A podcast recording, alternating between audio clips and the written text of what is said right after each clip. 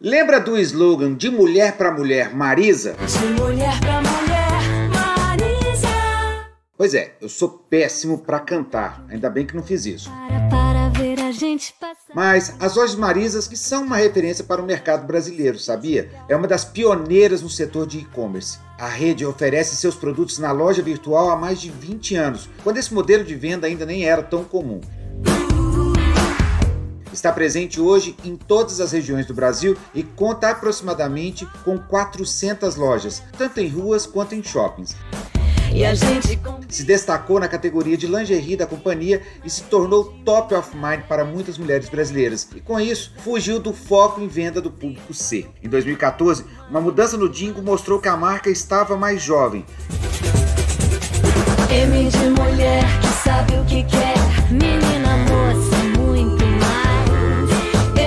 É só você puxar pela memória ou pelo YouTube, que vai lembrar das promoções nas televisões.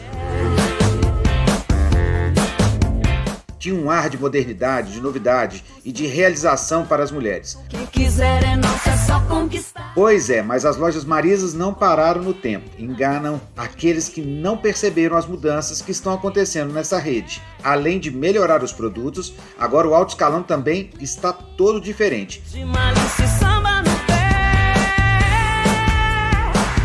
A Marisa anunciou Adalberto Santos como o novo CEO da companhia. Adalberto, que já ocupava o cargo de forma interina desde março deste ano, integra o time da varejista desde 2014 e vem trazendo um olhar atento para as novidades. Foi o principal responsável para a concepção e implantação do MBank, uma plataforma financeira do grupo que disponibiliza crédito pessoal, seguros, cartões de crédito, entre outros serviços. Está envolvido no processo de virada da marca que começou lá em 2017 e neste ano se consolidou com o conceito do Chega Mais. Com mais de 30 anos de carreira, passagem pelo grupo Brasal, Lojas Renners, Netpoints, Fidelidade, traz a experiência e o conhecimento para fortalecer ainda mais as mudanças propostas pela companhia. O novo executivo traz um tom mais leve para as lojas Marisa. Te combina com seu feminino.